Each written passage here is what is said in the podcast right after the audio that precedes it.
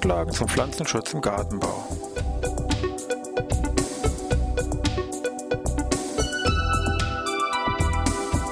Ein wöchentlicher Podcast der Forschungsanstalt für Gartenbau an der Fachhochschule Weinstefan von und mit Thomas Lohrer.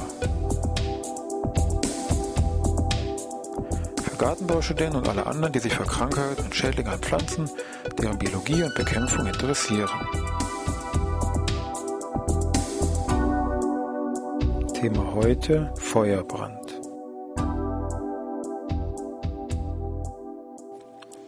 Ja, ich begrüße zur neuen Podcast-Ausgabe hier vom Pflanzenschutz im Gartenbau. Es geht also heute um etwas ganz Kleines, stäbchenförmiges, nur ein bisschen begeißelt. Ein Mikrometer groß, also nur ein Tausendstel Millimeter. Sie ahnen bereits, oder so hoffe ich es zumindest. Es geht also um Bakterien. Und zwar war der Gedanke, wir machen mal ein Spezial zu dem auch wirtschaftlich wichtigsten Bakterium im Gartenbau, dem Erreger des Feuerbrandes, Erwinia amylovora. Das ist auch deswegen interessant, weil es eben nicht nur ein wirtschaftlich wichtiges Bakterium im Gartenbau ist, sondern auch zugleich der erste wissenschaftliche Beweis damit geführt werden konnte, dass auch Bakterien, die teils massive Auswirkungen an Pflanzen haben, also bis zu deren Tod führen können, wurde damals also von diesem Herrn Burrill, Nordamerika, aus Küste der USA, um 1880 nachgewiesen durch diesen Nachweis von diesem betreffenden Bakterium. Dann war noch zehn Jahre Streiterei, sage ich mal, bei der Wissenschaft, ob wirklich Bakterien Krankheiten hervorrufen können. Und dann um 1900 ist seit dem letzten klar gewesen, auch durch entsprechende Versuche, jawohl, Bakterien rufen an Pflanzen Schäden hervor und nicht nur an, meinetwegen, wie hier sonst immer bekannt gewesen, an Menschen oder an Tieren. Gut, diese Regel ist dann längere Zeit erstmal in Nordamerika geblieben, ist dann ungefähr Ende der 50er Jahre auf England übergesprungen, vielleicht durch Pflanzentransporte, ich weiß es nicht. 1971 wurde er zumindest in Deutschland dann zum ersten Mal nachgewiesen, und zwar auf der Insel Sylt. Also auch Bakterien müssen schon mal Urlaub machen. Manche vermuten, dass die mit Vogelflug, also an den Füßen von irgendeinem Vogel hier rüber geflogen sind von England, gut sei es drum. Innerhalb von Europa hat sich der Erreger da mittlerweile komplett weiter ausgebreitet. Erstmal Nordeuropa, aber auch Mittel- und Südeuropa ist fest in Feuerbrandhand und in der Summe fehlt, glaube ich, im Moment nur noch Finnland oder Portugal, wo der Erreger noch nicht nachgewiesen worden ist. Weltweit sind ungefähr 40 Befallsländer beschrieben, was im Wesentlichen eben Nordamerika, wir gesagt, äh, Heimat oder wo was zum ersten Mal nachgewiesen worden ist, dann eben der ganze europäische Raum und dann noch im dritten Befallsbereich in westpazifische Stellen, so Japan, Neuseeland und Teile von Australien. Von der Symptomatik gucken wir später noch was genauer an, haben wir schon mal vorab gesagt, klar, Feuerbrand, die ganzen befallenen Pflanzenteile, Blättertriebe, Blüten sehen wie vom Feuer verbrannt aus, also schwarz verfärbt. Auch im Englischen wird hier von einem Fireblight gesprochen. Feuerbrand ist zudem eine meldepflichtige Krankheit. Eine extra Verordnung, eine Feuerbrandverordnung oder von Juristen hier vielleicht von Interesse. Bevor wir uns jetzt so mit dem Thema Wirtspflanzensymptomatik näher beschäftigen, noch ein kurzer Hinweis. Wir hatten gesagt, Erwinia amylovora war der wissenschaftliche Name. Wenn man also jetzt literaturmäßig zu bestimmten Erregern Literatur sucht, empfiehlt es sich immer, nicht nur den aktuellen wissenschaftlichen Namen parat zu haben, sondern auch sich mit den Synonymen zu beschäftigen wird dadurch die Suche ein bisschen genauer gestaltet. Deswegen auch hier meinetwegen der Hinweis, Erwinia amylovora wurde ganz zu Beginn von diesem Boryll, also um 1880 noch als Micrococcus amylovorus beschrieben. Dann gab es zwei Änderungen in der Gattung, dann hieß es Bacillus amylovorus und dann Bacterium amylovorus. Und heute, heute heißt das Ding eben Erwinia amylovora. Also nur als Hinweis vorab, wenn Sie jemals also zu irgendwelchen Krankheiten, Schädlingen, wo Sie den wissenschaftlichen Namen, meinetwegen den aktuellen haben, wollen eine umfassende Literaturrecherche machen, dann vergessen Sie immer nicht, auch nach den Synonymen zu suchen. Gut, dann bleiben wir unserem Feuerbrand treu und gucken uns mal gleich den Aspekt Wirtspflanzen und Symptomatik ein bisschen genauer an.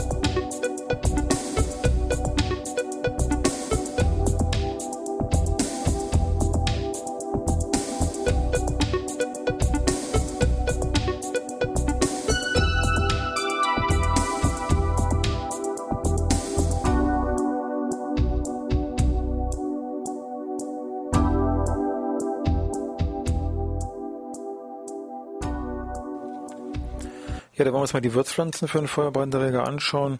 Beziehen wir uns mal auf die Pflanzensystematik, da kann man das am schönsten eingrenzen, weil nämlich hier nur die apfelfrüchtigen Rosengewächse vom Feuerbranderreger infiziert und geschädigt werden können. Hierzu zählen hier wesentlich ganz klar diese Kernobstgewächse, also Apfel, Quitte wäre hier zu nennen, Wesentlichen, wobei die Birne am empfindlichsten, am besonders äh, anfällig gegenüber einer Feuerbrandinfektion ist und hier innerhalb eines Jahres ja problemlos eine Birne auch absterben kann. Das geht also hier ratzfatz. Neben diesen Kernobstgewächsen sind dann diverse Ziergehölze zu nennen, Zierbäume, Ziersträucher. Zu nennen an Gattungen sind hier im Wesentlichen Pyracantha, also Feuerdorn, Strangwesien, Sorbus, hier im Wesentlichen die Mehlbeere, Crategus, ganz wichtig, sehr hochanfällige Holzpflanze, also weißen Rotdorn, schöne Melis Zierquitte, Cotinasta, Felsenmispel, insbesondere hier großblättrige Cotinasta sind hier auch neben dem Weißdorn sehr hochanfällig bezüglich ähm, einer Feuerbrandinfektion. Wenn man sagt, gut, und wer bekommt keinen Feuerbrand, wo kann ich mich da vielleicht ein bisschen zurücklehnen? Wir hatten ja vorhin gesagt, Kernobst, Hoppla, Vorsicht. Aber kein Befall ist hier, oder keine Schäden sind hier zu erwarten bei Stein- und Beerenobst, bei Wall- oder auch bei Haselnüssen. Und auch die jetzt irgendwelche Koniferen produzieren, wir können sich also beruhigt, was die Feuerbrandgefahr angeht, zurücklehnen. Vom Krankheitsbild haben wir schon gesagt, diese Schwarzfärbung ähm, ist ein typisches Schadsymptom, also befallene Blüten und Blätter fangen jetzt an zu welken, verfärben sich dann dunkel und werden dann schwarz, sterben ab, trocknen ein und bleiben aber auch hier am Trieb weiter hängen, ganz wichtig. Die Triebe an der Spitze zeigen in der Regel so eine U-förmige oder wie es im Lehrbuch so schon heißt, krückstockartige Krümmung der Triebspitze. Das werden Sie wahrscheinlich nur Ja noch schreiben. Ein tolles Wort. Krückstockartige Krümmung der Triebspitze. Gut, äh, dann an den Trieben treten häufig höhere Luftfeuchtigkeit und Temperatur vorausgesetzt Schleimtropfen aus. Das ist nichts anderes als wie Bakterien Masse pur, wenn man so will. Das ist gefährlich. Farblich in der Regel erstmal so ein bisschen weißlich, dunkelt dann später sehr rasch nach, rötlich-braun bis später schwarz. Befallene Rindenpartien verfärben sich ebenfalls rötlich-braun und reißen auch längs auf. Es können ja sowohl Triebe diese Schadsymptome zeigen, als auch wieder je nach Sorte und je nach Pflanzenart können auch an Stämmen oder Ästen solche Schadsymptome natürlich auftreten. Auch hier können wieder, können wieder Bakterienschleim austreten. Ein Sonderfall von der Symptomatik ist, wenn die Unterlage befallen ist vom Feuerbranderreger, also meinetwegen Apfelunterlagen, anfällig meinetwegen hier im 9, im 26. Dann haben sie oberirdisch eine an sich homogene Rotfärbung des Laubes und das erinnert dann erstmal auf den ersten Blick nicht an Feuerbrand, aber auch da können sie das Teil gar nicht gleich roden und rausschmeißen und verbrennen. Von der Diagnose her, am ehesten ist immer eine Labordiagnose bei diesem Bakterium erforderlich ist in der Regel Kontakt über das Pflanzenschutzamt aufnehmen und gucken. Manchmal gibt es verschiedene Schnelltests, die führen auch andere Stellen durch, aber erstmal hier sich schlau machen. Zum anderen darf man auch nicht vergessen, es gibt Verwechslungsmöglichkeiten mit anderen Erregern, anderen Krankheiten, anderen Schädlingen und auch abiotischen Ursachen. Bei den Krankheiten ist hier im Wesentlichen zu nennen verschiedene Pilze oder Bakterien. Bei den Bakterien gibt es hier Pseudomonas syringae, die hier so einen Rindenbrand, Blütenbrand bei Apfel bzw. Birne hervorrufen. Schwäche Parasit und meist nur einzelne Triebe befallen, also nicht so dramatisch wie eine Feuerbrandinfektion. Bei den Pilzen, speziell sind Nektar- oder Monilia-Pilze zu nennen, die hier zu Rindenschäden führen können. Bei den Schädlingen gibt es die Birnen-Triebwespe, die auch so ein U-förmiges Abknicken der Triebspitze bedingt, schwarze Blätter. Und nur wenn man dann darunter sieht, so spiralförmige Löcher, Einstichstellen im Trieb, dann kann man sagen, okay, das war die Birnen-Triebwespe.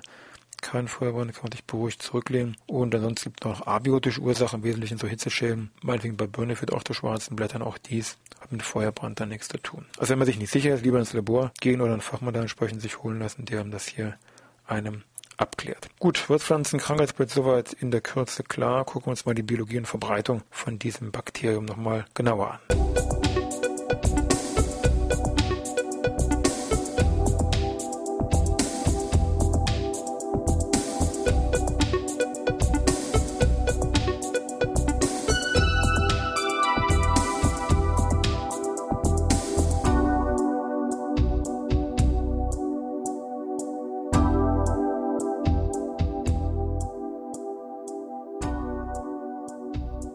Wollen wir mal schauen, was wir zur Biologie und Verbreitung von Erwinia mellivora Wichtiges sagen können. Kann man sich ja fragen, jetzt haben wir ja schon Herbst, was Herbst, Winter, was macht jetzt ähm, Erwinia den Winter über? Das ist ganz klar, übersteht den Winter in der Pflanze, in den Trieben, eine Art Ruhestadie, wenn man so will. Diese Stellen sind natürlich ebenfalls irgendwo geschädigt, in den Trieben eingesunken, ein bisschen bräunlich verfärbt. Diese Stellen werden als sogenannte Kenker dann auch bezeichnet. Im Frühjahr, wenn es dann wieder ein bisschen wärmer wird, Temperaturen also ansteigen, fangen die Bakterien an sich zu vermehren, können sich in diesen Trieben dann weiter ausdehnen, zu weiteren Schadsymptomen führen. Und wenn im Innentrieb selber kein Platz mehr ist, dann dringen diese Bakterien das Ganze dann auch außen auf die Trieboberfläche heraus. Und das sind eben dann diese Schleimtropfen, die meistens so anfänglich erstmal so ein bisschen hell gefärbt sind und dann später im Laufe der Zeit dann nachdunkeln und über diese abgegebenen Schleimtropfen, die nichts anderes als die Bakterienmasse pur, wie schon mal genannt, ähm, darstellen, findet dann die weitere Verbreitung statt. Also im Wesentlichen hier meinetwegen über Regen, Niederschläge, wo das dann eben weiter im der Pflanze weiter verbreitet wird von außen, über Wind, der entsprechend die Tropfen hier abreißt und dann weiter überträgt oder man fängt durch einen Menschen, der hier mit seiner Schere da irgendwo rumhantiert. Auch die können natürlich hier über diesen Bakterienschleim diese Bakterien weiter an irgendwelche anderen Stellen dann übertragen. Insekten haben jetzt hier für die dann später geöffneten Blüten ja die größte Bedeutung, insbesondere die ganzen blütenübertragenden, Quatsch, die ganzen pollenübertragenden Insekten, also hier Bienen und Hummeln im Wesentlichen zu nennen, die also hier dieses Erwinia-Bakterium von Blüte zu Blüte sehr rasch übertragen können. Triebinfektionen werden im Wesentlichen durch Saugeninsekten gesetzt, Läuse, Zikaden, oder können natürlich auch auf mechanische Art und Weise jetzt durch einen Schnitt hervorgerufen werden. Bei den Triebinfektionen wandert das Bakterium in diesen Trieb entlang, kann entsprechende Schäden hervorrufen. Und bei der Blüteninfektion werden eben die Blüten erst geschädigt und über diese Blüten wandert das Bakterium dann auch in den Trieb hier hinein und führt dann zu den entsprechenden Schäden. Von den Maßnahmen zur Formbekämpfung gucken wir uns gleich schon mal genauer an, aber schon mal vorab der Hinweis, dass man also hier über den Rückschnitt, wie gesagt, insgesamt Holz mit Sicherheit schon mal in Teilen die ersten Maßnahmen ergreifen kann. In der Regel sollte man gucken, wie eben diese Braunverfärbung von der Rinne stattgefunden hat und da sollte man ungefähr so, so zwei Scherenlängen dazu rechnen und dann sollte man abschneiden. Also leicht so bis 30 cm ins gesunde Holz hier zurückschneiden. Und man sollte immer dann beachten, dass man die Gefährdung besteht, dass man über diese Scheren Bakterien weiter verbreitet. Also Desinfektion der Schnittwerkzeuge, in der Regel mit 70% Alkohol, ist wie gesagt hier ganz klar angesagt. Dann wollen wir mal schauen, was wir noch anderes an Maßnahmen machen können.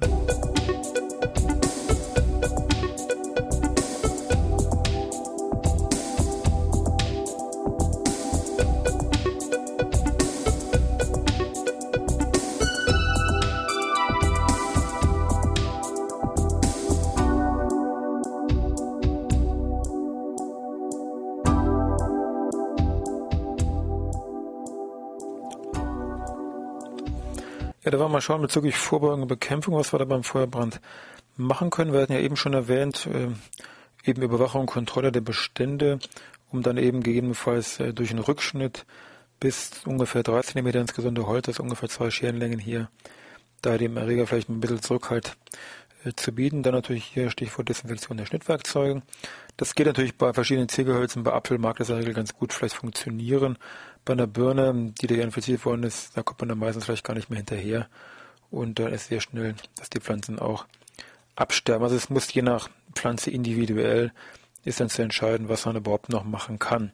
Wenn das auch abgefahren ist, ganz klar hilft, was heißt hilft, ähm, kann man nur noch die Pflanzen roden und am besten auch hier vor Ort verbrennen, auch so eine Rodungsmaßnahme. Kann aber diese Feuerbrandverordnung, die hier 85 vor Deutschland erlassen worden ist und mit der Meldepflicht kombiniert worden ist, kann solchen, so eine Rodungsmaßnahme angeordnet werden, staatlicherseits, wenn es hier um den Schutz von irgendwelchen bestimmten Erwerbsobstanbauflächen geht, also meinetwegen Rodung von Cortegos an irgendwelchen Autobahnen und, und, und, ist aber diese Feuerbrandverordnung hier abgesichert, zeigt auch, wie ernst man hier diesen Erreger natürlich nimmt. Ansonsten wichtig, Stichwort Sortenanfälligkeit beachten. Also wenn man da die Wahl hat, sollte man sich eben umgucken. Es gibt nämlich eine ganze Reihe an Sorten, die nicht nur diese hohe Widerstandsfähigkeit oder Resistenz gegenüber Feuerbrand besitzen, sondern auch parallel hohe Widerstandsfähigkeit, Resistenz gegenüber Schorf oder Mehltau.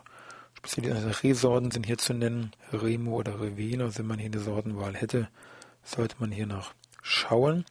Ansonsten im Erwerbsanbau, wenn eben jetzt Gefahr im Verzuge ist und das auch über dem Weg gibt es entsprechende Sondergenehmigungen von Pflanzenschutzmitteln, die hier den Wirkstoff Streptomycin, ist ein Antibiotikum, enthalten. Das sind Produkte wie Plantomycin oder Streptor, die dann auch in Verbindung mit äh, entsprechenden Prognosemodellen, die dann eben witterungsbedingt hier so ein Infektionsrisiko feststellen. Modelle mit Namen Mary Blight oder Modelle nach Billing sind hier im Handel oder in Gebrauch. Dann wird eben hier so eine Sondergenehmigung erstellt. Das ist sehr viel Aufwand, sehr viel Kontrolle, sehr viele Auflagen, eben nur von Erwerbsanbau, nur mit Berechtigungsschein, nur für bestimmte Betriebe, nur nach Warnaufrufseiten des Pflanzenschutzamtes und, und, und, um ja auch genau sicherzustellen, dass hier da irgendwo kein Schindluder mit diesem Antibiotikum betrieben wird. Und eben wichtig nur für den Erwerbsobstanbau, also nicht für den Hobbybereich oder für das öffentliche Grün, da läuft das also nicht. Und dann ist man seit Jahren schon auf der Suche natürlich nach Alternativen, weil dieser Einsatz von dem Streptomycin auch nicht immer so ganz unumstritten ist. Es gibt eine ganze Reihe an Untersuchungen, die auch einen gewissen Wirkungsgrad natürlich haben, teilweise gar nicht so schlecht. Steinsmeere sind zu nennen, antagonistische Hefen oder Bakterien, äh, Binde zu nennen und andere Produkte, aber die immer noch nicht an diesen Wirkungsgrad von dem Streptomycin herankommen und deswegen gibt es immer noch keinen adäquaten, jetzt wirklich einen adäquaten Ersatz von diesem ähm, Streptomycin. Gut, das war jetzt in einer kurzen Zeit mal das Wichtigste zum Thema Feuerbrand. Wie gesagt, da kann man stundenlang drüber reden, weil es einfach sehr viel darüber gibt. Deswegen kann man das nur so als kleinen Appetithappen letztendlich hier mal ansehen. Für den, der jetzt erstmal ein bisschen mehr wissen will, aber auch mal mit Grundlagen nochmal anfangen will, kann man jetzt empfehlen vom AID aus Bonn herausgegeben. Kleine Broschüre, kostet 1,50 Euro oder eben Bibliothek sich der Feuerbrand, Krankheitsverlauf, Symptome und Gegenmaßnahmen. Das ist die Nummer 1545 aus dem Jahre 2007. Und sonst gibt es eine ganze Reihe natürlich an Merkblätter und Fallblättern der einzelnen Pflanzenschutzämter, die kann man sich über Google raussuchen. Ansonsten noch zwei Sachen, die hier wichtig sind. Es gibt seit 2003 eine Strategie zur antibiotikafreien Bekämpfung des Feuerbranderregers im Obstbau. Damit integriert ist jedes Jahr ein Bericht, auch den können Sie im Netz einsehen, nennt sich Bericht über die Feuerbrandsituation im Jahr 2007, ist im April 2008 erschienen, ungefähr 50 Seiten stark, herausgegeben vom Bundesministerium für Ernährung, Landwirtschaft und Verbraucherschutz. Finden Sie bei Google mit den Stichworten relativ schnell. Und wer es dann mehr politisch haben will, geht natürlich auch, kein Problem. Auch der Feuerbrand ist ein Politikum. Es gibt eine Drucksache 16-9929 vom 8.7.2008. Antwort der Bundesregierung auf eine kleine Anfrage von verschiedenen Abgeordneten zum Thema Gefährdung des Obstanbaus durch den Feuerbranderreger in Deutschland. Deutscher Bundestag, 16. Wahlperiode, 13 Seiten. Auch hier äh, gebündeltes Fachwissen mit Blick von der Bundesregierung. Das sollte eigentlich reichen, dass Sie das Thema Feuerbrand ein bisschen weiter und fortbilden können. Ansonsten schöne Woche noch. Bis nächsten Dienstag.